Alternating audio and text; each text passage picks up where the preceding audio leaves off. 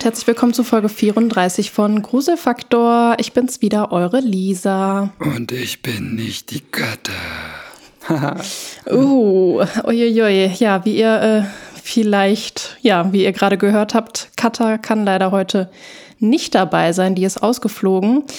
Ähm, ich weiß nicht, ob ihr die Stimme schon erkannt habt. Es war etwas schwierig, aber ein bekanntes Gesicht sitzt mir zumindest virtuell gegenüber.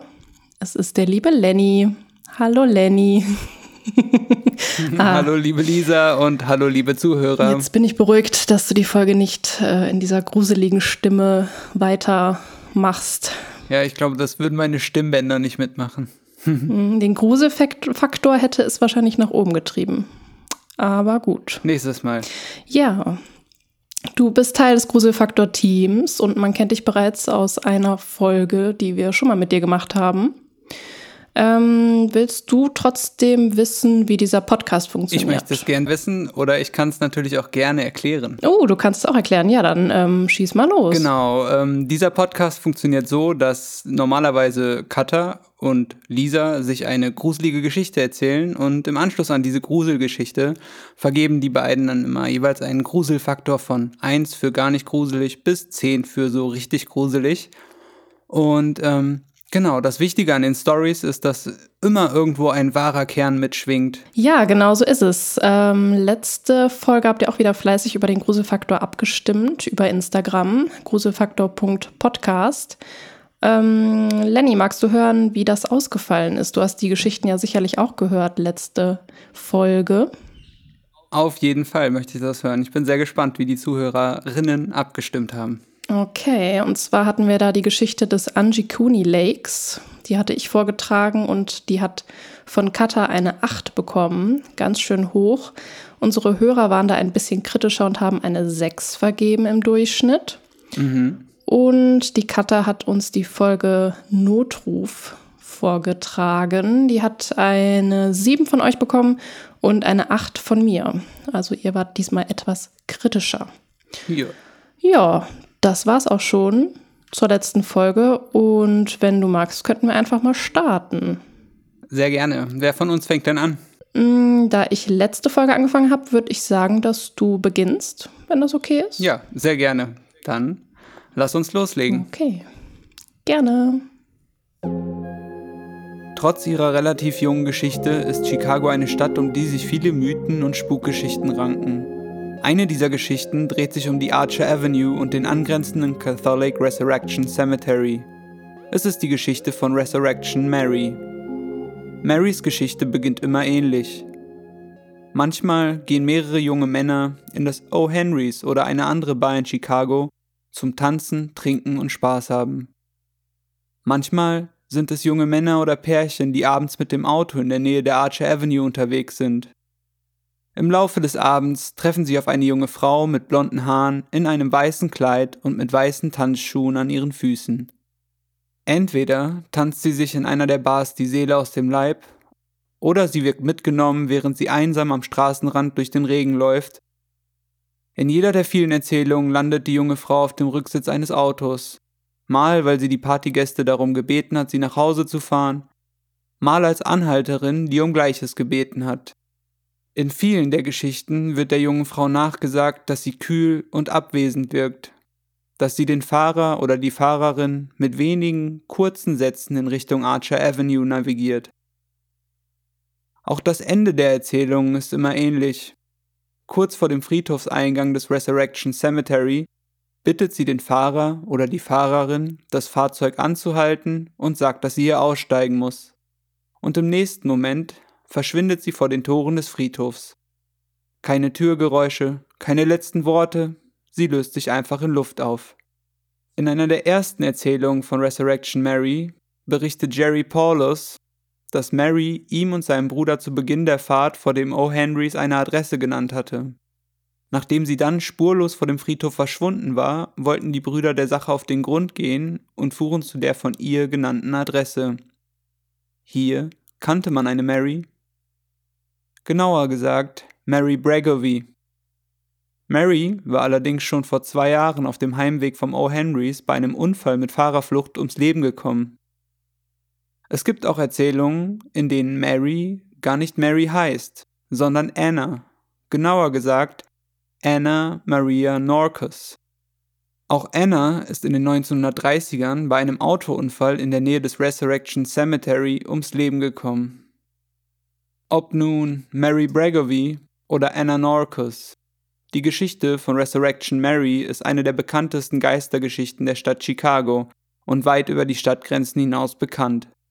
Noch immer werden in regelmäßigen Abständen Begegnungen mit Mary der Polizei gemeldet. Für Spuktouristen gehört daher ein Besuch der Archer Avenue und des Resurrection Cemetery ganz oben auf die Liste, wenn man schon mal in Chicago ist. So auch bei der Schriftstellerin Paige und ihrer Fotografin Jennifer. Nachdem Paige für einige Tage die Polizeiprotokolle der Stadt Chicago auf Muster überprüft, stellt sie fest, dass das Ende des Monats die beste Zeit für Begegnungen mit Mary zu sein scheint. Als es schließlich Monatsende ist, machen sie und ihre Freundin Jennifer sich auf den Weg nach Chicago und fahren abends an der South Archer Avenue entlang. Der Resurrection Cemetery ist groß und liegt gegenüber von einigen Geschäften und Industriegebäuden an einer tagsüber etwas belebteren Straße. Als die beiden gegen Mitternacht ankommen, ist die Straße aber praktisch leer. Während die beiden in Schleifen um das Friedhofsgelände und die Archer Avenue fahren, hält Jennifer ihre Kameras auf den Bürgersteig gerichtet, in der Hoffnung, eine junge, blonde Frau zu sehen. Die beiden fahren stundenlang entlang der Route und sehen nichts. Keine Menschenseele. Sie sind schon kurz davor aufzugeben und haben gerade beschlossen, dass sie ein letztes Mal in Richtung Friedhof fahren, als sie dann doch jemanden sehen. Sie sehen eine junge Frau einsam am Wegesrand, Sie trägt ein weißes Partykleid und hat eine Lederjacke über die Schultern geworfen. Ihr blondes Haar ist zu einem Pferdeschwanz zusammengebunden. Dort, ruft Jennifer, das muss sie sein. Schau dir ihr Gesicht an. Die junge Frau sieht ein wenig verzweifelt, verloren und verwirrt aus. Auch wenn dies wahrscheinlich nicht die berühmte Mary ist, sind sich Paige und Jennifer einig. Selbst wenn ihnen dabei etwas mulmig wird, müssen sie der jungen Frau ihre Hilfe anbieten. Man kann doch niemanden, der so einsam aussieht, alleine lassen. Es ist fast drei Uhr morgens, als die beiden langsamer werden und neben der blonden jungen Frau anhalten. Jennifer kurbelt ihr Fenster runter und fragt aufgeregt: Hey, willst du mitfahren? Die Frau sieht die beiden an und ein unheimliches, breites Grinsen breitet sich auf ihrem Gesicht aus. Das wäre schön. Vielen Dank. Jennifer und Paige tauschen Blicke aus, während Jennifer heimlich die Dashcam auf den Rücksitz richtet. Wenn man schon einen Geist trifft, dann mit Videobeweis. Die Tramperin steigt ein. Die beiden drehen sich zu ihr in Richtung Rücksitz. Ich bin Paige, das ist meine Kollegin Jennifer. Wohin können wir dich mitnehmen? Das Mädchen lächelt wieder und nickt den beiden zu. Im schwachen Licht des Autos ist es schwer zu erkennen, aber Paige könnte schwören, dass die blonde junge Frau fast durchsichtig ist. Nur geradeaus. Danke. Die drei fahren also los. Und zwar in Richtung Resurrection Cemetery. Wie sagtest du, war dein Name? fragt Jennifer.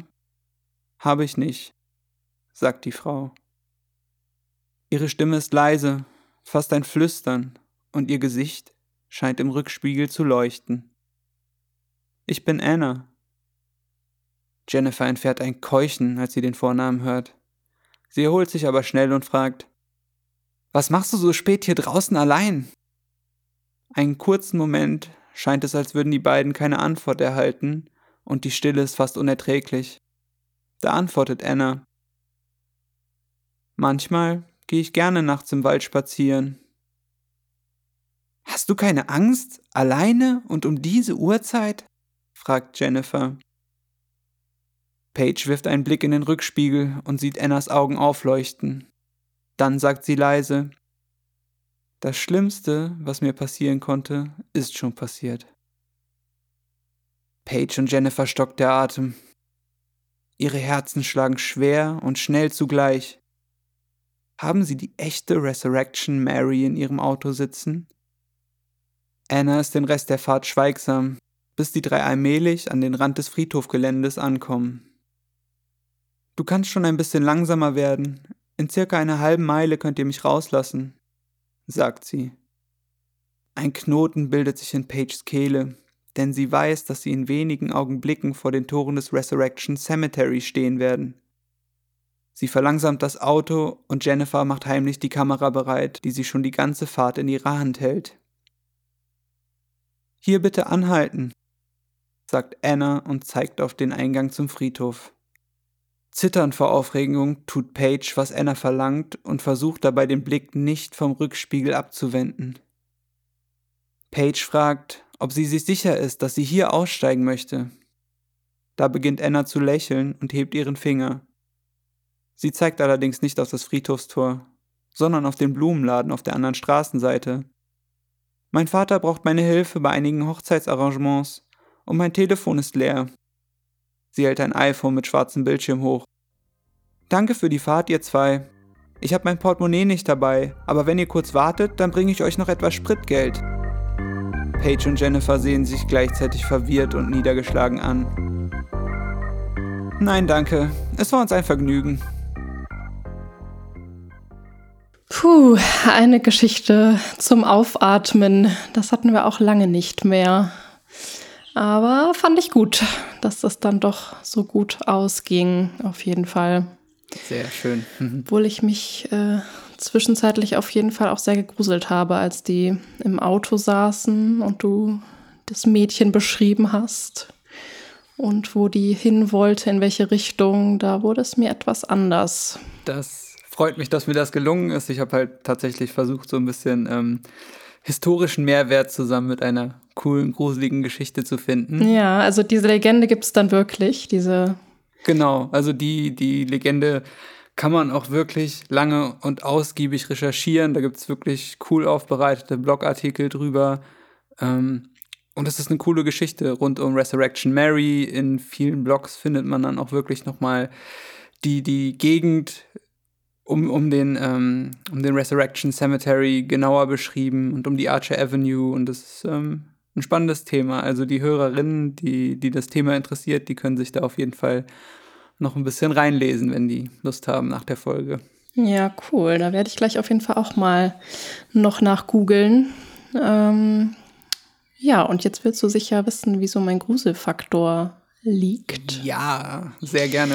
Also äh, ich muss sagen, als du das dann erzählt hast, da in diesem Auto, da wäre ich schon fast bei einer 8 oder 9 gewesen beim Gruselfaktor. Muss natürlich jetzt im Nachgang dann, leider bewerte ich ja am Ende der Geschichte, ein bisschen Abzug machen, weil ich jetzt nicht mit einem sehr gruseligen Gefühl rausgegangen bin. Deshalb würde ich dem Ganzen dann jetzt so eine 6 geben. Yeah. Aber wie gesagt, mittendrin war es fast eine 9. Damit kann ich auf jeden Fall leben und würde sagen, ähm, erfolgreich den Gruselfaktor ähm, angetrieben auf jeden Fall. Ja, auf jeden Fall. Gut. Soll ich dann direkt weitermachen? Ja, ich bin sehr gespannt auf deine Geschichte. Okay. Es ist jetzt fast sieben Jahre her und trotzdem, wenn ich es erzähle, kommt es mir so vor, als wäre es gestern gewesen. Ich habe das alles noch so genau vor Augen. Meine Mutter hatte vor kurzer Zeit angefangen, diesen Typen zu daten. Meine Eltern leben seit meiner frühen Kindheit getrennt voneinander. Jedenfalls hatte meine Mutter den Mann, den sie jetzt datete, auf einer Dating-Seite im Internet kennengelernt. Ich war deshalb vielleicht am Anfang etwas skeptisch, auch wenn ich es eigentlich nicht sein durfte, hatte ich meine damalige Freundin, die heute meine Frau ist, doch selbst im Internet kennengelernt. Ich dachte mir damals vor dem ersten Zusammentreffen mit dem neuen von meiner Mutter noch, dass diese anfängliche Skepsis sicher unbegründet ist und nach dem Kennenlernen sicher verfliegen würde. Dem war aber nicht so. Es war mitten im Sommer. Wir hatten damals ein Treffen bei ihm zu Hause ausgemacht. Er hatte einen kleinen Garten und wir wollten gemeinsam etwas essen. Er wohnte gar nicht weit von uns entfernt, im Gegensatz zu meiner Mutter, die ziemlich weit außerhalb der Stadt wohnte. Ich kam zusammen mit meiner Freundin, die heute meine Frau ist, zu dem Treffen. Wir mochten den Typen nicht. Ich wusste das schnell, und beim Blickaustausch mit meiner Freundin konnte ich erkennen, dass es ihr genauso ging. Er war nicht unbedingt unfreundlich oder gemein zu meiner Mutter oder so. Er war irgendwie unheimlich, wie beschreibe ich das? Er war sehr still. Ich habe nichts gegen introvertierte Menschen, aber dazu kamen andere Dinge, die dieses Stillsein unheimlich machten. Wir saßen im Wohnzimmer auf zwei Sofas, die gegenüberstanden. Meine Freundin und ich auf der einen Seite und meine Mutter mit dem Typen auf der anderen. Er war, wie gesagt, sehr still, beteiligte sich kaum am Gespräch. Nicht nur das. Er hatte sogar immer wieder seine Augen geschlossen. Er schlief nicht etwa ein oder so, sondern schloss einfach immer wieder für einen längeren Zeitraum seine Augen und war dann total abwesend. In diesen Momenten schaute ich fragend zu meiner Mutter rüber, die dies aber nicht beachtete und sich weiter ganz normal mit meiner Freundin unterhielt. Wenn er sich ins Gespräch einbrachte, war das auch seltsam. Ich weiß nicht, ob er lustig sein wollte oder was in diesen Momenten in ihm vorging. Jedenfalls holte er irgendwann zum Beispiel einen Teller mit Schokoriegeln und bot erstmal nur meiner Freundin einen an, den er sich dann aber doch schnell selbst nahm, auspackte und in den Mund schob. Es schmeckte ihm anscheinend so gut, dass er laut aufstöhnte und schon wieder die Augen so seltsam schloss. Naja, so viel erstmal zum ersten Treffen. Im Nachgang sprach ich nicht groß mit meiner Mutter darüber. Wie gesagt, er war nicht wirklich unfreundlich zu uns oder zu meiner Mutter, so dass ich mir dachte, solange sie mit ihm glücklich ist, vielleicht mussten wir ihn ja auch nur besser kennenlernen und dann würde er sich etwas mehr öffnen, etwas normaler werden. Etwa zwei bis drei Wochen später waren wir zu Besuch bei meiner Mutter. Geplant war, dass wir dort übernachteten. Wie bereits erwähnt, wohnte sie etwas außerhalb und wir brauchten etwa eine Stunde mit dem Auto zu ihr. Deshalb kam es häufiger vor, dass wir auch mal über Nacht zu meiner Mutter fuhren. Sie wohnte außerdem so schön ländlich, es war immer wie ein kleiner Erholungsurlaub bei ihr. Der Typ, den sie inzwischen als ihren neuen Freund betitelte, sollte das Wochenende über auch dort sein. Wir kamen alle Freitagabend bei meiner Mutter an. Sie arbeitete in der Krankenpflege und wurde für einen Notfall an diesem Abend tatsächlich noch auf die Arbeit gerufen. Wir waren also mit ihrem Freund alleine bei ihr zu Hause. Ich dachte mir gut, dann lernen wir ihn jetzt mal ohne Beisein meiner Mutter richtig kennen. Aber falsch gedacht. Den ganzen Abend verbrachte er doch tatsächlich bei geschlossener Tür im Schlafzimmer meiner Mutter. Während meine Freundin und ich im Wohnzimmer saßen, während wir das Essen aßen, was meine Mutter vorbereitet hatte, er ließ sich nicht blicken. Wir machten uns dann irgendwann einfach den Fernseher an und sollten den Typen auch erst am nächsten Morgen beim gemeinsamen Frühstück mit meiner Mutter wiedersehen. In den kommenden Wochen und Monaten versuchte ich Treffen, bei dem er dabei sein würde, eher zu umgehen. Es war inzwischen Oktober, als ich durch Telefonate mit meiner Mutter bemerkte, dass es anfing, zwischen ihr und ihrem neuen Freund zu kriseln. Auch sie bemerkte wohl jetzt, dass er teilweise einfach seltsam war und total zurückgezogen und unkommunikativ. Sie hielt sich aber weiter an der frischen Beziehung fest und wir wollten zusammen in einem kleinen Kreis den bevorstehenden Geburtstag von meiner Mutter feiern. Ein Termin, den ich schlecht absagen konnte. Meine Freundin und ich hatten geplant, schon einen Tag vor ihrem Geburtstag zu ihr zu fahren und über das darauffolgende Wochenende zu bleiben. Der Freund meiner Mutter musste an ihrem Geburtstag noch bis nachmittags arbeiten, wollte aber gleich nach Feierabend losfahren, um beim Abendessen dabei zu sein. Als wir ankamen, hatten wir also zunächst einen Abend mit meiner Mutter alleine. Das, was sie in den Telefonaten zuvor angedeutet hatte, ließ sie an diesem Tag richtig raus. Sie berichtete stundenlang über die Probleme mit ihrem Freund und frug uns anschließend nach Rat. Einerseits hatte sie wirklich Gefühle für ihn, aber er ließ sie nicht richtig an sich heran und hörte auch nie zu, war immer irgendwie abwesend und wollte nie etwas unternehmen. Außerdem hatte sie wohl noch niemanden von seinen Freunden oder seiner Familie kennengelernt. Dafür, dass sie jetzt schon so viele Wochen zusammen waren, wusste sie wirklich wenig über ihn. Wir waren ja eh schon voreingenommen und rieten ihr, dass sie, wenn sie doch eh so unzufrieden sei, dass sie vielleicht besser ohne ihn dran wäre. Sie hatte sich wohl im Vorfeld auch schon dazu entschieden, sagte sie und berichtete, dass sie vorhabe, morgen, wenn er vorbeikommen würde, mit ihm Schluss zu machen. an ihrem Geburtstag. Wir verbrachten die Nacht bei meiner Mutter. Ich ging mit einem erleichterten Gefühl schlafen. Endlich hatte sie eingesehen, dass ihr neuer Freund komisch ist und nicht zu ihr passt.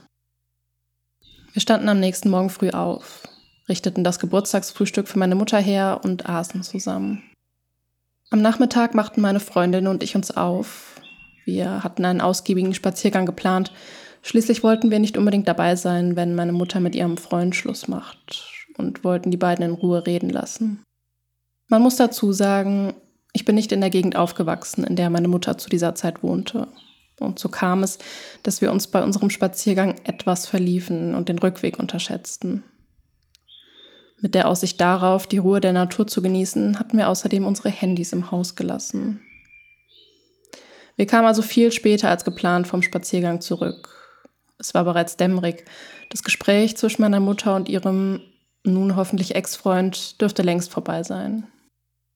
Ich hatte ein schlechtes Gewissen, weil wir so spät waren und doch noch zusammen Abendessen wollten. Meine Freundin plagte ein anderes schlechtes Gefühl, wobei sie mir das erst verriet, als wir in die Straße abbogen, in der meine Mutter wohnte.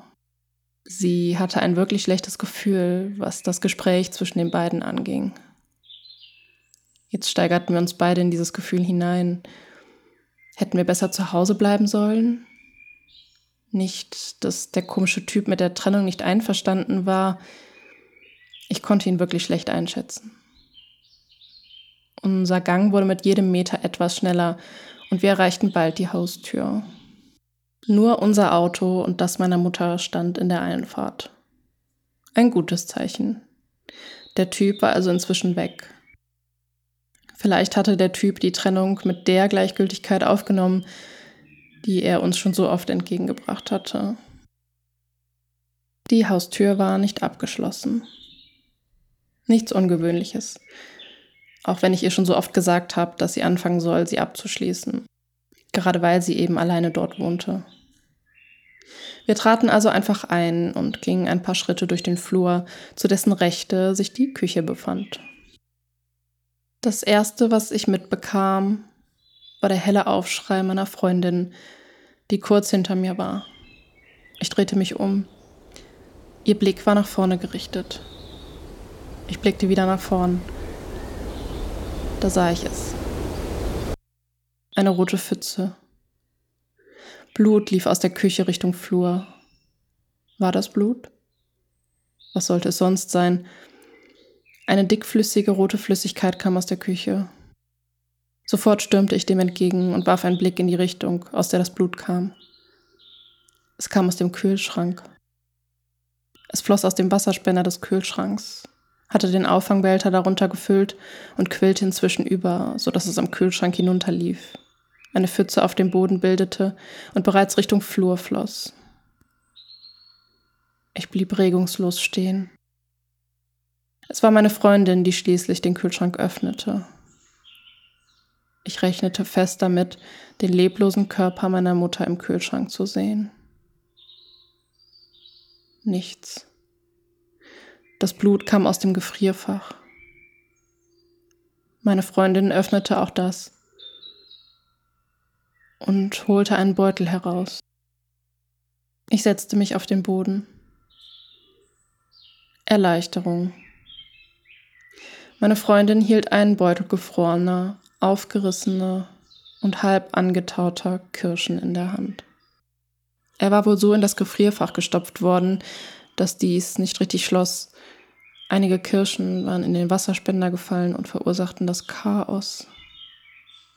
In dem Moment kam auch meine Mutter von oben die Treppe runter und bemerkte erst jetzt, wie ihre Küche aussah.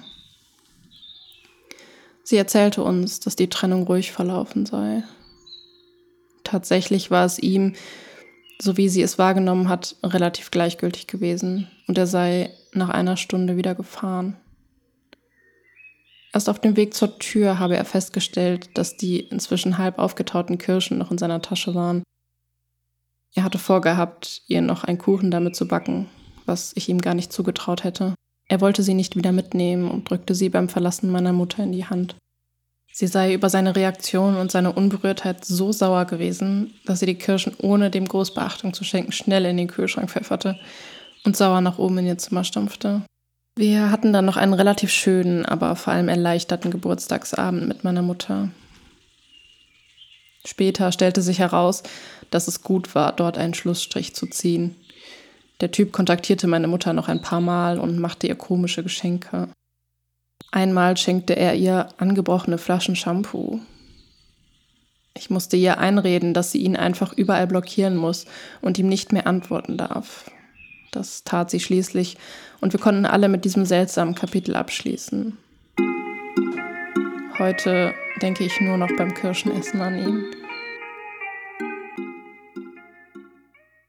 Ja, liebe Lisa, da sind wir beide anscheinend heute ein bisschen lustig unterwegs gewesen. Ja, und das Ganze nicht abgesprochen, ne? Ja, cool, auf jeden Fall. Ähm, passt ja auch so ein bisschen zum Sommer, der ist ja nicht immer ganz so gruselig. Genau, mal ein bisschen was Erfrischendes.